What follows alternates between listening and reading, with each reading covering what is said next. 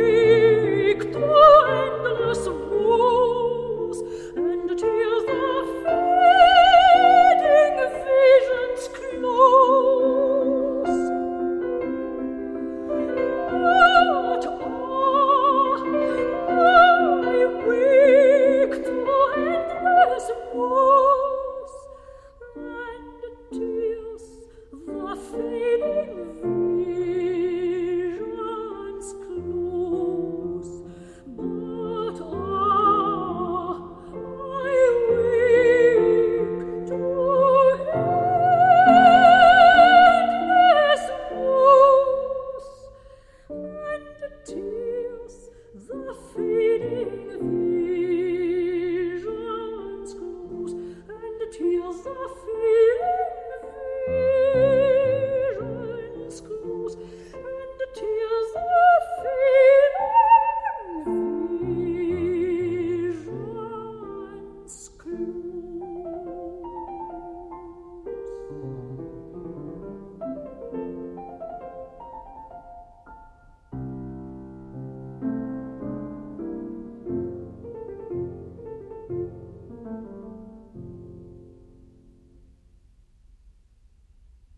La voix de Ellie Hamling qui va nous accompagner toute cette semaine ici avec Jörg Demus dans la musique de Haydn. C'est notre disque du jour. On peut dire que c'est le coffret de la semaine puisque nous allons le décliner jusqu'à vendredi. Et je peux vous dire qu'il va y avoir de très grands moments, notamment avec Schubert ou encore, vous le disiez, Émilie Debussy.